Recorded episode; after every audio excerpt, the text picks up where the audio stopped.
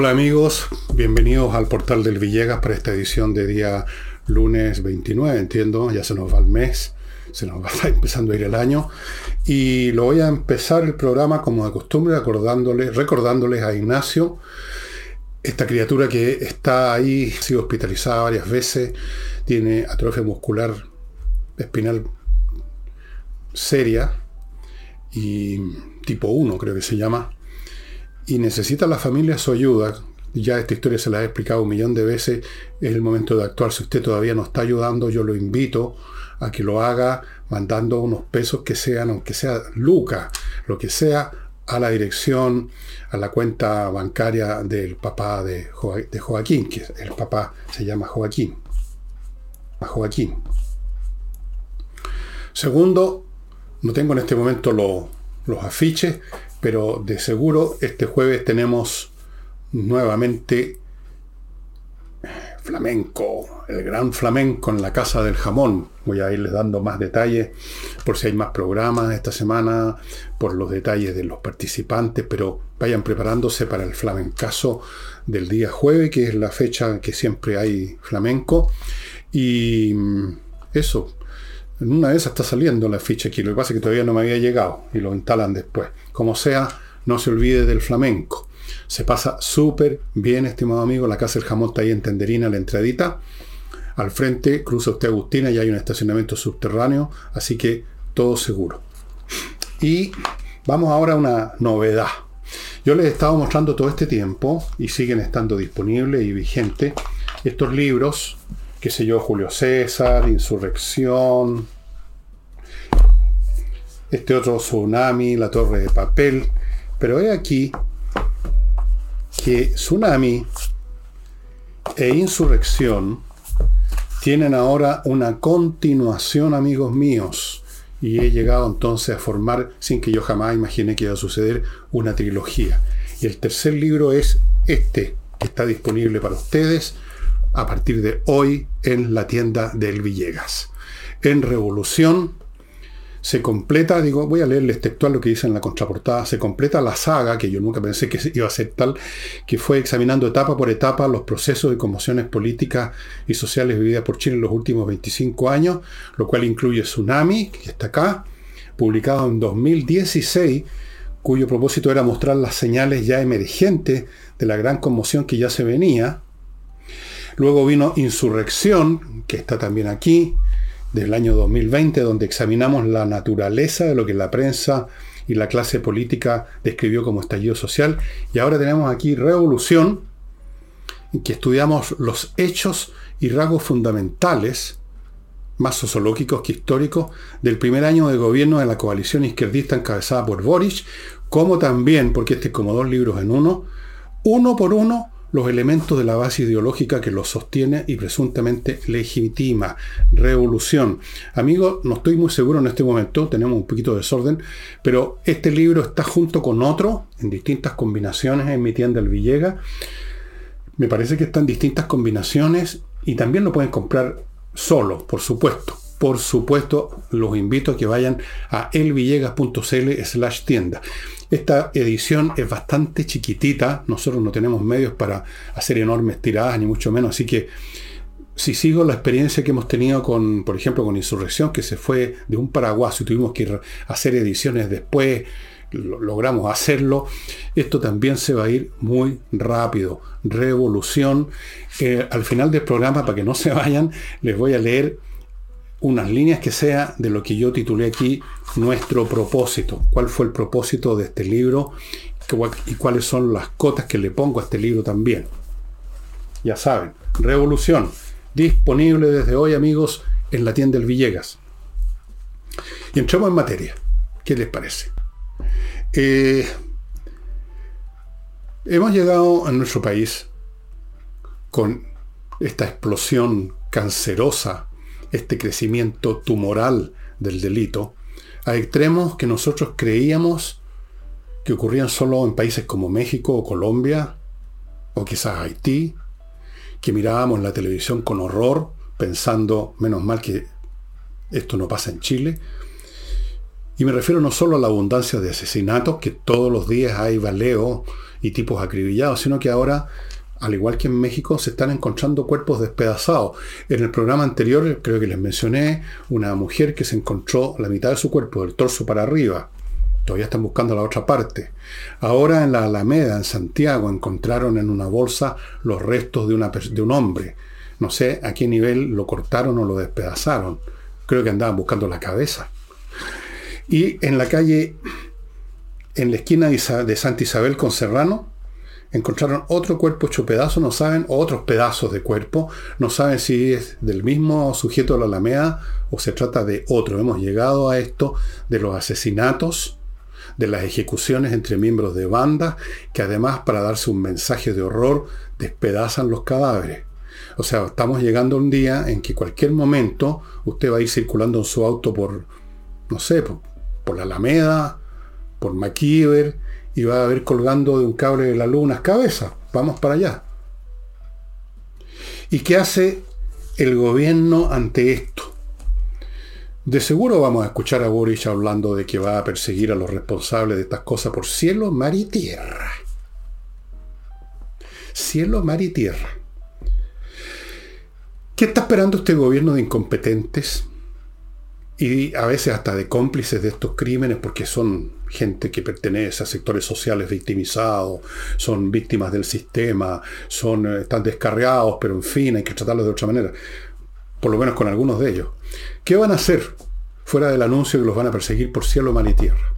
Yo lo que veo cuando se producen estos hechos que notoriamente manifiestan la acción de grupos industrializados del crimen, por así decirlo, yo veo el mismo protocolo, los mismos procedimientos que uno veía antiguamente, porque ya tenemos que hablar de la antigüedad por unos años atrás, con un crimen cualquiera o con un evento cualquiera. O sea, llega la policía, tienden un cordón alrededor de la víctima, vienen los técnicos, luego se supone que se va a investigar a, a ver si hay huellas para identificar a los responsables, como si fuera un crimen común y corriente. Cuando aquí se sabe que esto es una acción masiva, de organizaciones criminales masivas que operan en lugares que ya son conocidos, incluso por fiscales, por, alcaldes, y que por lo tanto requieren una medida distinta a simplemente armar todo ese teatro policial de que llegan los carabineros y toman nota en una libretita y luego llega un fiscal. Todo eso no, no está en proporción a lo que estamos viendo. ¿Qué necesitaría ahora hacerse y que por supuesto este gobierno de incompetentes y de cobardes y de cómplices no va a hacer? Se requeriría, apretando los dientes si les da susto, una redada masiva con policía y con Fuerzas Armadas, si es preciso, de aquellos lugares en las ciudades o aquellos lugares en la geografía del país, me refiero a la macrozona sur, donde actúan estos grupos que ya han llegado a estos extremos. Recordemos que en la macrozona sur, a propósito de eso, se encontró una de estas organizaciones que opera ahí, no sé cuál de ellas, eh, se encontró un cuerpo torturado de una de sus víctimas, torturado de la manera más espantosa. Es decir, se ha desatado no solo el delito y el crimen, sino que el salvajismo y la barbarie llevadas a extremos apocalípticos. Y ante eso nos sirve un presidente que dice que va a perseguir a los responsables por cielo, mar y tierra. Tampoco sirve alguien que diga que se va a buscar a los responsables para llevarlo a la justicia. Y tampoco sirve que llegue la policía a tomar notita de donde encontraron los pedazos, la cabeza a los muertos. Como si esto fuera un acto un, un delito común y corriente. Aquí se requieren grandes remedios porque estamos ante una gran enfermedad. Estamos ante un tumor caseroso que está invadiendo todo el cuerpo del país. ¿Y cuál es la acción que vemos? Insuficiente, totalmente, pues. Sí. Acuérdense ustedes el alcalde, Carter creo que es el apellido, que fue a derruir las guaridas de algunas bandas de narcotraficantes. ¿De dónde recibió la información el alcalde? De una fiscalía. O sea, las fiscalías saben dónde funcionan, si no sé si todas, pero muchas de estas organizaciones criminales que se matan y se despedazan. Si saben dónde está la guarida, deben saber otras cosas, pueden averiguarla. ¿Por qué no se hace una redada masiva al costo que sea? Porque claro, van a ver, va a correr balas. Bueno, esto es como una operación. En una operación importante, cuando alguien está con una pierna destrozada, por ejemplo, por un atropello o un choque, el cirujano tiene que cortar Y corre la sangre, pues. Hay situaciones, le guste uno o no, en que corre la sangre. En que hay que operar, en que hay que meter bisturí, en que hay que meter una sierra a ese. ¿Cuál es la alternativa? ¿Darle una aspirina? ¿Susurrarle al que está con la pierna destrozada, no se preocupe, compadre, porque el presidente va a hacer todo lo posible por cielo, mar y tierra?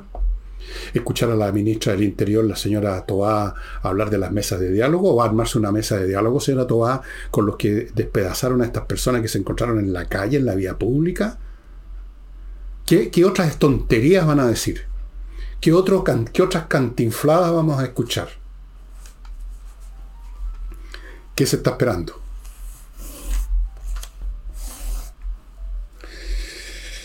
Eh, ¿Qué se está esperando? No sé. No sé. O sea, pero todos tenemos conocimiento, conocemos gente así, gente incompetente, gente estúpida, gente con problemas cerebrales o lo que sea, enfermo, que no importa lo que les esté pasando, siguen estando sin saber qué hacer, sin atinar a nada. Hablando o lloriqueando o gritando o manoteando, pero sin hacer nada. Estamos en un gobierno de gente que no hace nada. Nada más que cantinfriar. Que la mesa de diálogo, que el, diálogo, que el diálogo, que el diálogo, que una mesa de trabajo, que vamos a coordinar, denle con la coordinación, que vamos a fortalecer esto, que vamos a fortalecer lo demás allá.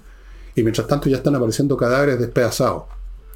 Y todos los días, todos los días está ocurriendo esto a un tipo que le metieron ocho balas, el de más allá 20 balas, a otros que iban en un auto, los pararon y los acribillaron adentro del auto. Todos los días.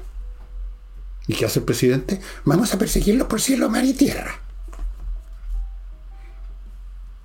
¿Cómo? ¿Cómo? ¿Cómo fue? Bueno, la gran revolución. ¿Cómo fue que llegó esta gente al poder? Aquí lo explico, creo, hasta donde me dan mis capacidades, en revolución. ¿Y cuáles son las ideas que los animan?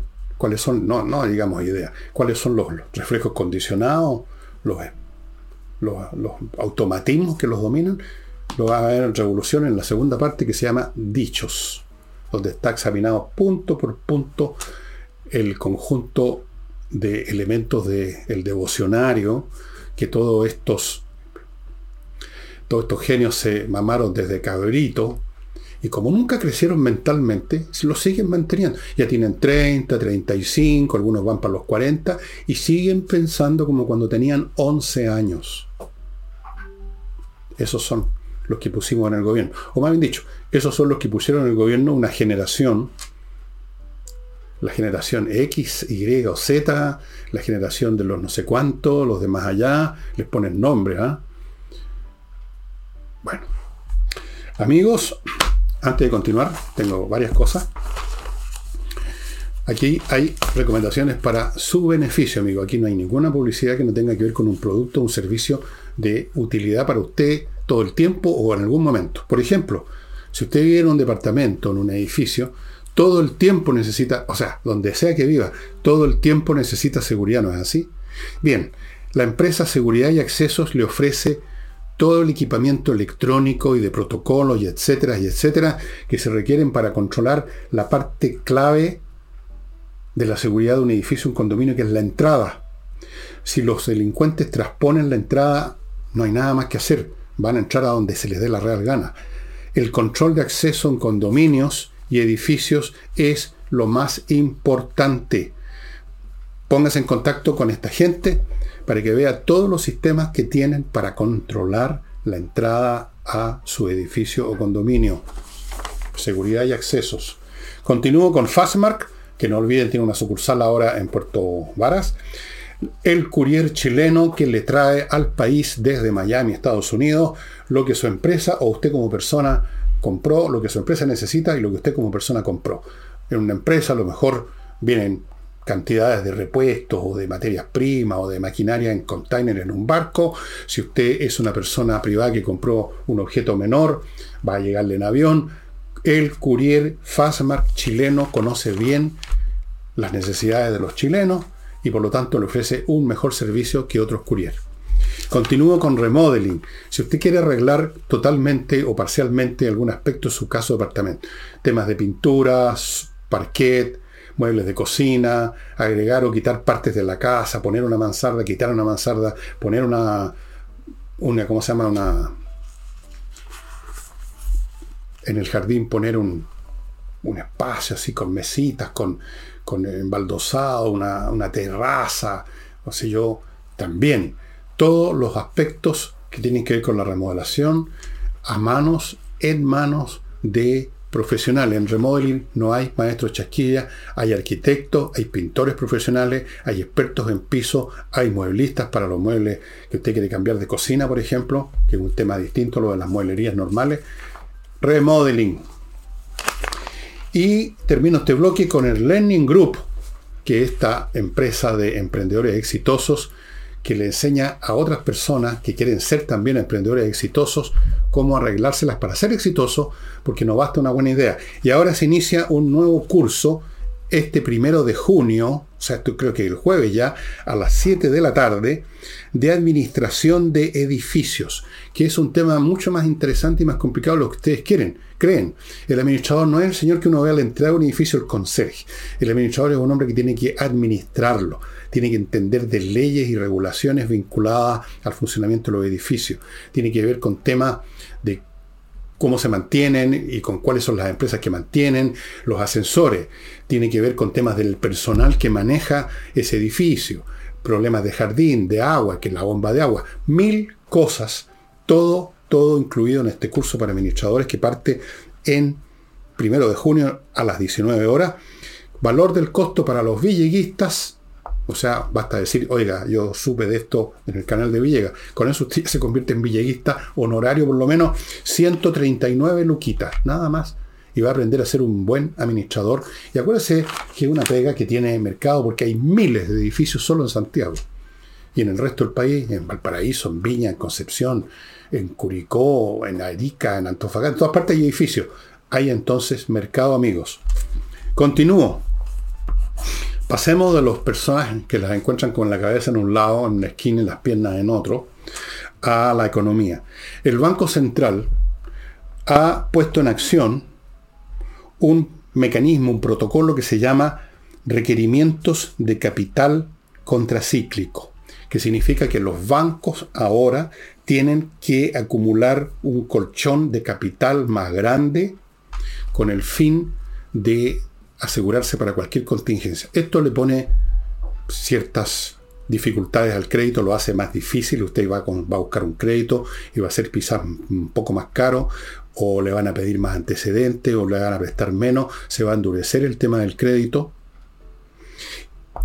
pero es una medida que se hace quizás también parcialmente para ayudar a las tasas de interés a, a controlar la inflación, pero aquí hay algo más, mucho más serio que está en el aire, estimado amigo, y es lo siguiente. En el mismo momento en que, aún sin poner mucho énfasis en ello y sin que les interese tanto, el gobierno al país le interesaría que haya un crecimiento económico. Y esta medida va a poner un poquito de freno, no mucho, pero dicen los técnicos, los técnicos siempre dicen una cosa y después resulta otra, pero en fin, algún grado de freno al crecimiento que es tan importante por lo menos para el resto de los chilenos, no sé si para el gobierno, ¿por qué creen ustedes que el Banco Central, a pesar de eso, a pesar de la necesidad de crecer para poder recuperar las tasas de empleo y todo lo demás, ¿por qué hacen esta medida que va a endurecer el crédito en un grado y que por lo tanto va a demorar el crecimiento? Ellos hablaron de mm, fortalecer la banca ante posibles episodios disruptivos. ¿Qué es lo que se viene que ellos llaman posibles episodios disruptivos? Y que los pone en la condición de estar dispuestos a poner en acción el requerimiento de capital contracíclico que va a enfriar la economía que ya está bastante congelada. Adivinen.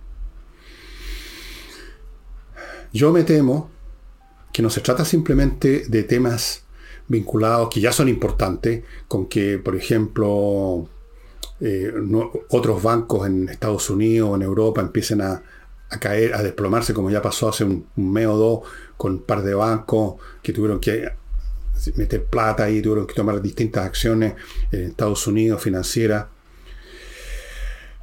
El tema que se viene, o que podría venirse, que yo creo que se viene, según mis cálculos, viene, es otro conflicto militar que va a, producir, va a producir un caos económico en la grandísima puta, para decirlo en pocas palabras. Esa es lo que se puede venir, como mínimo se puede venir.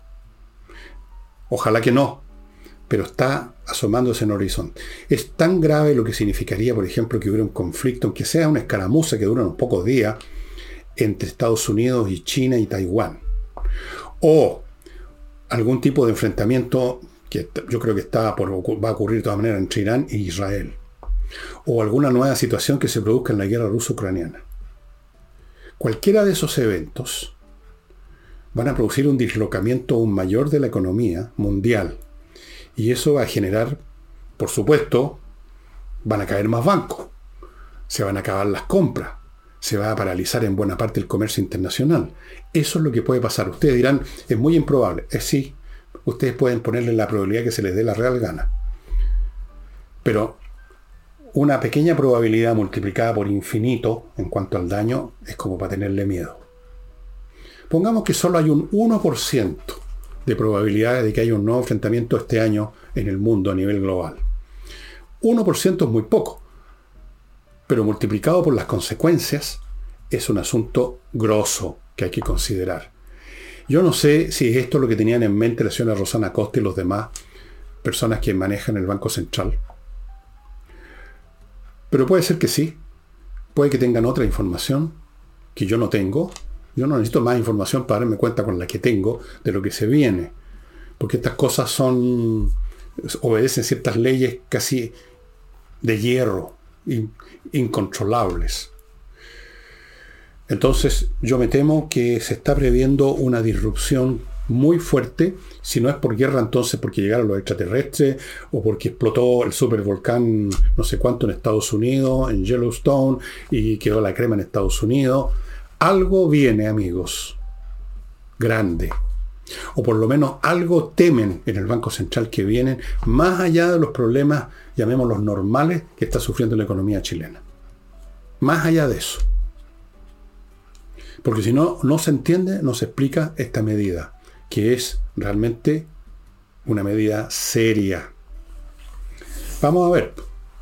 Espero estar totalmente equivocado y que simplemente la gente del Banco Central están haciendo esto por razones puramente domésticas, llamémoslas así, vinculadas con la economía chilena y quizás algún desbarajuste extra en el mundo, pero que no es algo tan grandioso, tan melodramático como lo estoy poniendo. Ojalá, ojalá, ojalá.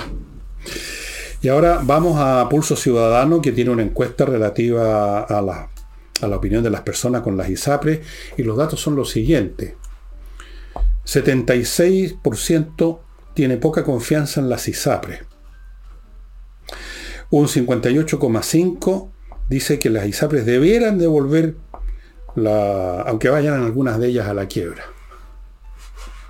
Bueno, esto es interesante porque esta gente que no tiene confianza en Lisapre, probablemente es gente, casi toda ella, que ha estado atendiéndose en el sistema hace años y ha logrado recibir atenciones de salud inmediatas en los centros o los hospitales que manejan la ISAPRE, de inmediato en vez de estar haciendo cola. Pero igual tienen poca confianza. ¿Qué les parece? Han tenido plena confianza en ir a los hospitales, pero como no les devuelven todo lo que ellos quieren, como resulta que hubo un costo adicional, como resulta que les parece cara la cuota, como parece que les llegó, como les llegó una carta en que le aumentaban el costo de un plan eh, ahora o hace un año o hace dos, tienen esta mala impresión. Bueno, allá ellos. Tal vez eh, el día que quiebren la ISAPRE y ellos se queden entonces haciendo cola frente a un hospital del servicio, de los servicios públicos y muriéndose antes de que los atiendan, ahí quizás cambien de opinión. Pero mientras tanto, esa es la realidad. Así es. En cuanto al 58,5 que dicen, aunque algunas quiebran, bueno, lo mismo. Probablemente la inmensa mayoría de estas personas se atienden y sapres. Y sin embargo, consideran que si quiebran, quiebran. Otros no, no están en ISAPRE, están en FONASA hace tiempo, desde siempre, y tampoco les importa, sin darse cuenta que si se derrumban las ISAPRES, se derrumba también buena parte del sistema de salud en general.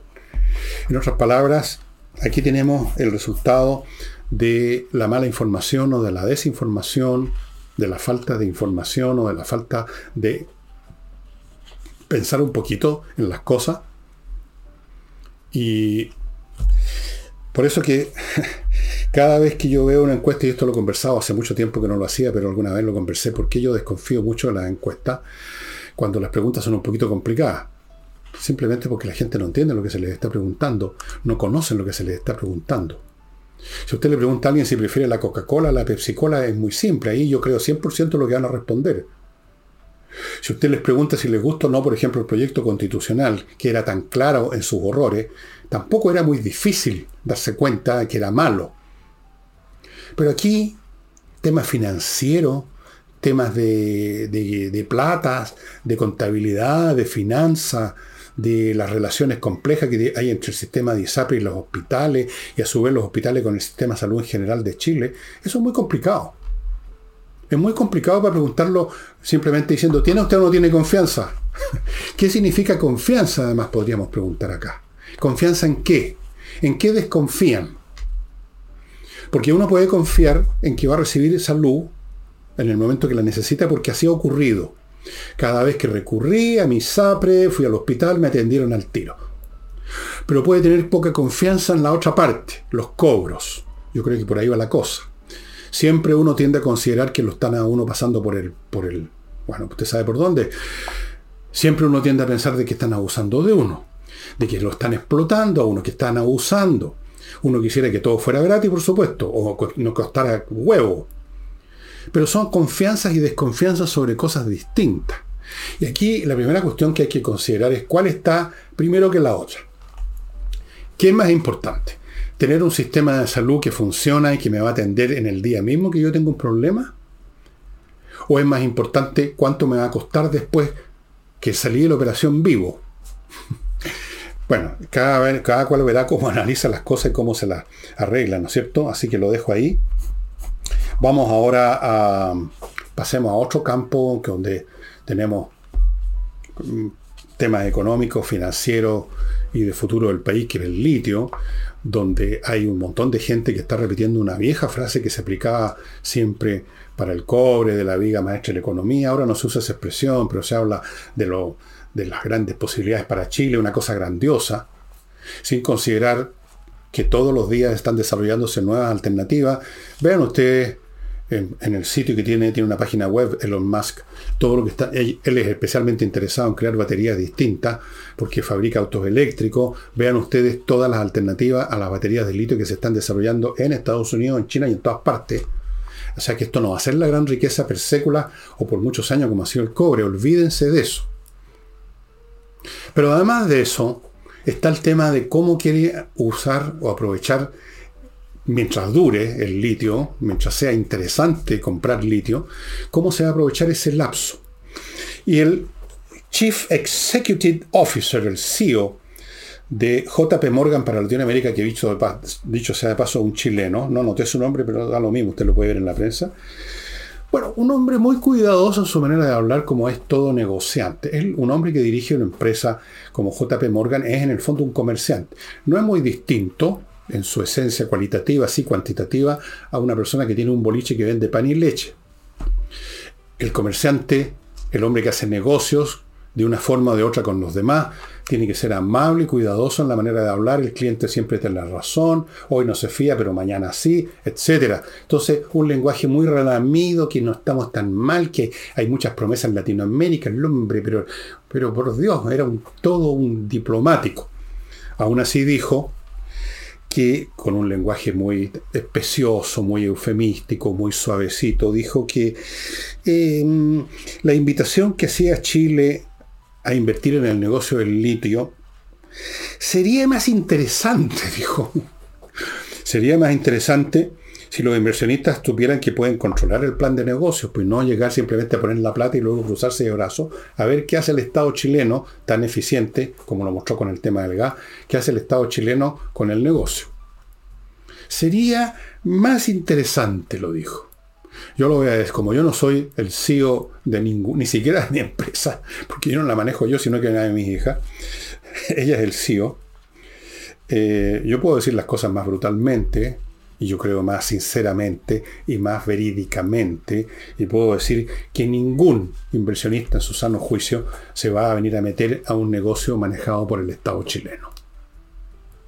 Y por el Estado chileno manejado a su vez por gente como la que tenemos en el poder ahora, que en cualquier momento decide que un negocio tiene que interrumpirse, que hay una nueva disposición de medioambiental, o que los compañeros trabajadores reclamaron, o que hay que preguntarle al cacique Michimalonco si se puede o no hacer tal cosa aquí o allá, porque hay que respetar la multiculturalidad y la cacha de la espada. No, pues, nadie se interesa. No es que se, se interesarían más, se interesarían más. No, no se interesan en participar de esa manera. Nadie en su sano juicio yo a usted le pregunto, supongamos que usted, señora, señor que me está escuchando y viendo este programa, tiene un capitalito, pongamos tiene 50 palitos, y quiere meterlo en algún negocio que le rinda algo. Dígame, sinceramente, póngase la mano en el corazón. ¿Invertiría en una empresa manejada por el Estado chileno? Responda a esa pregunta y continuamos con otros temas que tengo acá. Pero antes de eso, amigos, me permitiréis Recordarles kmmillas.cl, donde usted puede vender las millas acumuladas en sus viajes. Y. Y. Tenía anotado algo aquí. Sí, acumulado en sus viajes, venderlas y recibir dinero por una cifra que, por ejemplo, 45 mil kilómetros o millas, que usted, si no va a volar mañana, no le sirve de nada y en cualquier momento se la van a ahorrar. No se haga la idea de que se la, eso se puede acumular indefinidamente, que usted puede ir acumulando y las, puede usar en cinco años más. Eso no ocurre. Las empresas aéreas hacen un reset cada cierto tiempo y usted se queda con cero millas acumuladas. Antes que eso pase, vaya a kmmillas.cl y véndalas. Continúo con miclimo.com. No sé si sigue el ciber o el cyberclimo. No le cuesta nada llamar, preguntar Ahí están los datos de donde encuentra miclimo.com, ¿no es cierto? Esa es la dirección de ellos, miclimo.com. No me estoy equivocando. No, no me estoy equivocando. Averigüe y obtenga la mejor climatización que hay en Chile en este momento y por mucho tiempo todo el mundo en el sur, incluso en el sur, que son amigos de la leña y la chimenea, están adquiriendo esto. La empresa tiene años ya de experiencia, instala los mejores dispositivos, la mejor instalación. Con el cyberclimo hay descuento en todos esos aspectos del asunto. No hay dónde perderse. miclimo.com. Y termino este bloque con Salinas y Ojeda, un buffet de abogados que usted ubica en salinasyojeda.cl, especialista en temas civiles, la mayoría, especialización que les permite tener una altísima tasa de éxitos legales. Amigos, les voy a repetir lo que les digo siempre. Un tema que lo va a llevar a uno un tribunal es una cosa seria. Uno puede perder plata, uno puede perder muchas cosas, entonces hay que ponerse en manos los mejores, no cualquier abogado que alguien le recomendó. Don Ricardo Lago reapareció nuevamente, reapareció, resucitó, cada cierto tiempo se levanta de su cripta política y se dirige a la nación, como un personaje, como un personaje de la novela de Simón Fundación, que cada cierto tiempo aparecía así y da una... Y como el personaje de Fundación cada vez se equivoca más, porque los tiempos van cambiando. Eso es lo que le pasaba al personaje de Fundación. Daba unos consejos y una advertencia que ya no venían a cuento. Apareció Ricardo Lago, yo vi una fotografía de él en que está en una especie de ambiente muy solemne, con paredes de madera, unos muebles como reales, una cosa muy, muy de estadista, su postura. Y dijo que relativo a la constitución, al nuevo proyecto constitucional que se empieza a discutir, no podemos volver a fallar. ¿Quiénes son esos no podemos? ¿Quién es ese nosotros? ¿Se refiere al país? Bueno, yo le voy a contar a don Ricardo Callao que, no, que nadie se dé cuenta que hay una buena parte del país que quiere que falle, que no quiere otro proyecto constitucional. No hay un nosotros aquí, que estén todos en la misma parada, que todos quieren que algo funcione. No, no hay ese nosotros. Ese es uno de los problemas de este país. Ya no hay un nosotros. Hay dos bandos completamente opuestos que no se pueden ver ni en pintura. Esa es la realidad.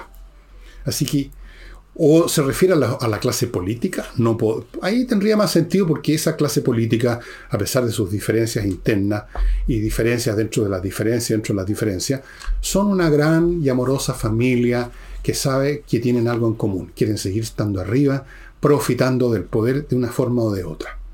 No podemos volver a fallar porque ¿qué pasaría? ¿Qué va a pasar si es rechazado el nuevo proyecto constitucional? Va a ser eso un shock bastante grande. Fue además muy amoroso, amoroso, amoroso con Carolina Tobá. No sé por qué. Yo no sé cuáles son los méritos de Carolina Tobá. No los tuvo en la alcaldía de Santiago, cuando fue alcaldesa. No sé cuáles son los que estaría manifestando en el Ministerio del Interior. Si alguien conoce los méritos de Carolina Tobá, si alguien ha encontrado en alguna parte votado en algún sector los méritos políticos de la señora Toá, ¿por qué no, me, no, se comunica conmigo y me cuenta para informarme? Pero aquí está Ricardo Lagos pintado de cuerpo entero una vez más, un señor que no se quiere enemistar con nadie, un caballero que quiere estar bien con Dios y con el diablo, un señor que no quiere que lo funen o que lo jodan, y lo cual me parece muy razonable. Pero hay una manera aún más efectiva, don Ricardo, y que le evita a usted hacer estas parodias, y es que simplemente no diga nada. No diga nada. Nada. Porque incluso estas frases suavecitas, ya ve usted que son motivo de análisis hasta de una persona que le tiene cariño como soy yo. Le tengo estimación a don Ricardo. O por lo menos al Ricardo Lagos que yo conocí hace años atrás cuando era presidente de la República. Ahora, no sé, no sé cómo están nuestras relaciones con don Ricardo. Pero yo le... ¿Qué soy yo para darle consejo a don Ricardo Lago ni a nadie, no? Pero en una de esas yo le diría que se tranquilo en su retiro, escriba sus memorias, lea esos libros que tiene todavía en, el velador, en la mesa del escritorio, que no los ha abierto, y no, no, no salga a decir nada, porque no gana nada, el país no gana nada, usted no gana nada, el PPD no gana nada, nadie gana nada. Bien, continúo ahora con figuras políticas. Vamos a un señor muy pardo, de apellido Pardo, el ministro de Energía, que apareció diciendo, yo, Pardo, tomé la decisión de no perseverar en el programa piloto del gas de ENAP. Agregó, yo soy el responsable político que el programa no continuara. Qué lindo, qué heroico, ¿ah? Claro, el programa empezó en julio y cuando lo interrumpieron, por Dios que se demoró. Pero en fin, yo le gustaría decirle a don, a don Pardo que a mí me importa un huevo, yo creo que a los, ciudadanos no les interesa saber quién es el responsable político. Yo, Pardo, yo soy Pardo Man, Super Pardo Man. Entró volando por la ventana en el baño y paró el programa. No nos interesa saber quién es el responsable político de terminar con el programa, sino que nos interesa saber quién es el responsable financiero de iniciar el programa, señor Pardo. ¿Quién fue el majareta que inició el programa? ¿Quién vio la planilla Excel donde me imagino que estaban los datos? Donde estaba clarito, porque esto se sabía de antemano, pues. Si cómo la NAP no iba a saber cuánto le costaba fabricar y meterle el gas a esos balones. ¿Cómo no, ¿Cómo iba a saber el precio que ellos mismos estaban decidiendo que iban a cobrar? O sea, estaba ahí a la vista, no se requería un piloto para saber cómo iba a funcionar. Como expliqué el otro día, los pilotos son cuando uno no sabe, entonces como una sonda exploradora o exploratoria. Aquí no había nada que explorar. Las sondas nos las metieron a nosotros los contribuyentes. Bien, ¿Quién es el responsable financiero y en el fondo político? Porque esta gente no se manda sola, recibe telefonazos de más arriba, más arriba, más arriba, ya sabe hasta dónde llega el teléfono. y, a pesar de los datos, decidió seguir adelante, porque yo creo que hasta la persona que inició esto, por muy inmenso que sea, sabrá, saber la, sabrá la diferencia que hay entre 117.000 y 17 o 15.000. Yo creo que hasta un niño de 4 años más o menos se da cuenta. Pero estamos en esta hora. ¿eh? El señor Pau diciendo yo tomé la, la decisión de no perseverar. O sea, Aquí estamos otra vez en el tema de los niñitos, que cuando la profesora pregunta, a ver niñito, ¿quién fue el que se tiró el peo? Pedrito, ¿fue usted? No, señorita, fue él, fue él. En eso están. Así es. Los gases. Por eso que usé esa metáfora del pedo, porque estamos hablando de gases, ¿no es cierto? Así que el señor Pardo, Pardo Man, el hombre que entra volando en la mañana al, ministro, al Ministerio de Energía, volando por la ventana, llegó y vio la planilla Excel y le puso botón no, hasta aquí nomás llegamos, como 10 meses después o 6 meses después que la cosa estaba gastando plata hasta el nivel que llegó, 591 millones de pesos. Bueno, alguien podrá decir que a esta altura con el despilfarro universal de este gobierno, eso no es nada. En la pura moneda se gasta más que eso al mes los sueldos de todos los que están ahí. Probablemente. Yo creo que no estoy muy equivocado. Es cuestión de multiplicar el personal por un ingreso promedio o cualquier otro ministerio, digamos, da lo mismo. Así que yo no fui, dijo Pardo. Ahora, este tema del gas, que algunos dirán, bueno, no es tan importante, 591 millones de pesos, no es ni siquiera un millón de dólares, en fin, eh, y además se te interrumpió. No, no, no, no, no. Este asunto muestra hasta qué punto viste, o más bien dicho, desviste la incapacidad del gobierno, del Estado en general, porque nunca este Estado chileno ha sido muy eficiente. Esto no es simple. Pero ahora es peor, porque si el Estado era ineficiente en cuanto a sus mecánicas administrativas, obsoletas muchas veces para atender los problemas del presente, pero si a eso usted le agrega un personal de incompetente, una oleada de tontones, treintañeros, que viven pensando en folletería, en lugares comunes, en eso que llaman el buenismo, que yo llamo el huevonismo, y, y gente así. Peor pues. Entonces, ¿con qué cara el señor Marcel va a presentar su proyecto de reforma de la tributación, de los impuestos, que obviamente es una reforma para tirar para arriba, para sacar más plata, para cogotar más la gallina. ¿Con qué cara va a decir esto es para el gasto social? ¿Cuál gasto social? ¿Fue gasto social lo del gas? A eso llaman gasto social a, tirar la plata por la ventana para beneficiar a 6.000 personas. Creo que alcanzaron a ver 6.000 balones. No sé si 6.000 personas. Tal vez menos. 6.000, a ver, 6.000 familias que compraron el balón, alcanzaron a comprar un balón, sí, 30.000 personas fueron beneficiadas. ¿Eso llaman gasto social? ¿Cómo justifica usted esto? ¿Cómo va a haber voluntad política para pagar más impuestos cuando uno ve un Estado que toma decisiones tan estúpidas, con los datos tan claros, sin necesidad de investigaciones con planes piloto, con, los, con, los, con la aritmética, no la matemática, con la aritmética a la vista? ¿Con qué cara van a pedir aumentar los tributos para más gastos como ese, para más planes pilotos como este.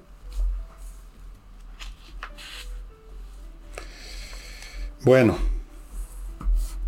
eh, dicho sea de paso y para terminar, como anécdota, eh, en el Ministerio de la Cultura se le ocurrió otra cosa más para celebrar o conmemorar los 50 años del golpe militar y lo llaman el Día del Patrimonio de Niños y Adolescentes. Perdón, niños y niñas. Se me había olvidado. ¿Qué significa esta cuestión? ¿Aló? Jaime de Aguirre, ¿qué significa el Día del Patrimonio? ¿Qué patrimonio tienen los niños? ¿Cuál? Patrimonio se llama aquello, aquella propiedad que tiene un adulto. ¿Cuál es el patrimonio de los niños? Su, su ser nomás, pues, su personita. ¿Cuál es el patrimonio? ¿Y cómo se, qué significaría el día? O sea, ¿qué, ¿qué cosas más van a inventar para llenar el calendario con estas payasadas? ¡Qué horror! O sea, veo que gente talentosa a su tiempo empieza a contaminarse. Parece que hay un virus que flota en la. que anda por ahí por los vericuetos de la administración pública y que usted llega ahí y era al principio una persona por lo menos de mediana inteligencia, con algunas habilidades en algunas cosas, y a la, a la semana ya se ha puesto, digamos, ha, ha- caído la condición de, defi- deficitaria, llamémoslo así, déficit atencional. El Día del Patrimonio de Niños y Niñas y Adolescentes y Adolescentes y Adolescentos y Adolescentos. Bueno amigos, amigos, compreoro.com lo está esperando en las direcciones que aparecen a mi derecha para que usted adquiera lingotes de oro o de plata o las dos cosas para tener una reserva financiera tan sólida como es el oro y la plata que desde los tiempos más remotos se usa como medio de cambio porque tiene un valor intrínseco.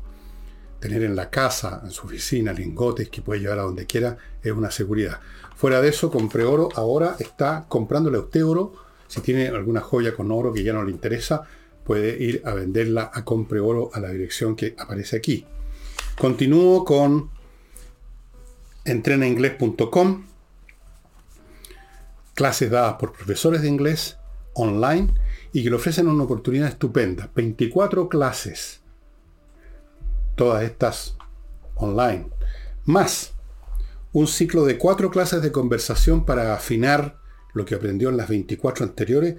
Todo eso, estimados amigos, por 418.200 pesos. Realmente, le digo, va a aprender inglés finalmente. Continúo con Patricia Stoker, la patriciastocker.com, un grupo de profesionales que está a cargo de registrar su marca, renovarla, defenderla, mantenerla contra viento y marea. Es muy importante tener registrada su marca comercial o lo contrario va a tener problemas con los frescos que nunca faltan y que en el día menos pensado se aparecen en su oficina y le dicen yo tenía registrada esta marca, usted me debe toda esta plata o va a tener que cerrar el negocio o lo voy a querellar, etcétera. patriciastocker.com y termino amigos para quienes quieren cambiar su modo de vida en las grandes ciudades de Chile, ya no quedan grandes ciudades en Chile, las han demolido todas. Quiere irse al campo, como mucha gente está haciendo. Bueno, aquí hay una oportunidad fantástica. Hay un proyecto inmobiliario llamado Lomas de Millaray, que ofrece en Los Muermos, que es una comuna que está en la región de los lagos, parcelas fantásticas en medio de un paisaje maravilloso que usted puede ver en un video que está en el sitio de lomasdemillaray.cl. Amigos, estos terrenos, estas parcelas se entregan ya el próximo año, todas ellas con electricidad soterrada bajo tierra, todas comunicadas por caminos interiores amplios, buenos, con agua potable, con fibra óptica. Hay desde 900 UF al contado parcela. Eche una mirada, entre a Lomas de Millaray, haga correr el video, se va a entretener y vea las maravillas de parcelas que están disponibles para que usted cambie completamente su vida, estimados amigos. Voy a terminar el programa de hoy leyéndoles lo que fue, lo que es mi propósito con este libro nuevo, Revolución. No lo voy a leer entero. El propósito, nuestro propósito, es una página, dos páginas más o menos, pero para que se hagan una idea, esto es lo que pongo en el principio. Escribimos estas líneas sin saber qué circunstancias prevalecerán cuando sean publicadas. Porque efectivamente están siendo publicadas ahora a fines de mayo y este prólogo, nuestro propósito, lo escribí en marzo. Continúo. Podrían ser de tal naturaleza que el término revolución parezca exagerado o ya obsoleto, una ilusión que se desvaneció, mera fantasía de quienes quisieron llevarla a cabo bajo la denominación de transformaciones profundas. En estos momentos, cuando estaba escribiendo, marzo del 2023, todo indica que los protagonistas de un reestreno clase B de la Revolución Francesa, actores copypaste, a quienes hemos oído menos perorar que cantinfriar, ya habrían vivido la versión criolla del famoso termidor, pero esta vez solo en las urnas electorales y no en las de la funeraria. No hubo guillotina, sino el plebiscito de salida del 4 de septiembre del 2022, el 4S. Y voy a leerles un párrafo más. Terminó entonces la aventura revolucionaria casi en el momento mismo que empezaba, haciendo inútil este libro. Fue la llegada del progresismo al gobierno un caso de debut y despedida. No tiene el mandato de Boris otro destino que transitar a los tumbos por el camino de la mala administración y gestión. Verán los tratadistas del futuro este intento de transformaciones profundas como una mera explosión generacional, un carnaval adolescente, estridente y algo tonto, incapaz de nada, salvo manifestar en el espacio público anhelos, emociones, aspiraciones e idiotismo de folletín y panfleto? Y luego digo puede ser, pero la historia está repleta de fluctuaciones que van desde un glorioso intento de salto al cielo, convertido en mero asalto a la caja registradora del Estado. Bueno, y ahí continúo, y luego vienen los distintos capítulos donde analizo, no más tanto históricamente, el día tanto pasó tal cosa, la semana siguiente, sino que analizo la estructura mental y sociológica de esta generación que llegó al poder. Y luego en la segunda parte, en la segunda parte, amigos, que se llama Los dichos, analizo qué es lo que es un discurso políticamente correcto, qué es lo que es una filosofía, qué es lo que es, cuál fue el origen de la que no. Y luego empiezo a analizar punto por punto, como aquí empiezo con la justicia, los distintas, digamos, la visión que tienen este grupo, este grupo demográfico, esta cohorte demográfica que yo, la visión que tienen de la justicia, la visión que tienen de la desigualdad, de los derechos humanos, de los trabajadores, de los pueblos originarios, de la solidaridad, y así sucesivamente un montón de puntos del feminismo, de la paridad, etcétera, etcétera, etcétera. O sea, la segunda parte era un libro que iba a escribir en forma autónoma, era, iba a ser un libro absolutamente independiente, pero después decidí hacerlo dos en uno acá.